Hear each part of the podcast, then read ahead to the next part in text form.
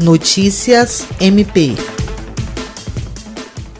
Com o mote Covid mata e com fumaça mata muito mais, o Ministério Público do Estado do Acre lança nesta sexta-feira, 15 de maio, campanha de conscientização contra as queimadas. A ação visa alertar a população sobre as consequências dos incêndios para a saúde, sobretudo durante a pandemia da Covid-19, uma vez que as complicações respiratórias estão entre os principais problemas causados pelas queimadas e pelo novo coronavírus. O MP Acreano, por meio do Centro de Apoio Operacional de Defesa do Meio Ambiente, Patrimônio Histórico e Cultural e Habitação e Urbanismo, cuja coordenadora é a Procuradora de Justiça Rita de Cássia Nogueira Lima, desenvolve uma série de ações contra as queimadas ao longo de todo o ano, entre as quais um um sistema mede a qualidade do ar nos 22 municípios do estado, permitindo o monitoramento dos focos de incêndio. Jean Oliveira, para a Agência de Notícias do Ministério Público do Estado do Acre.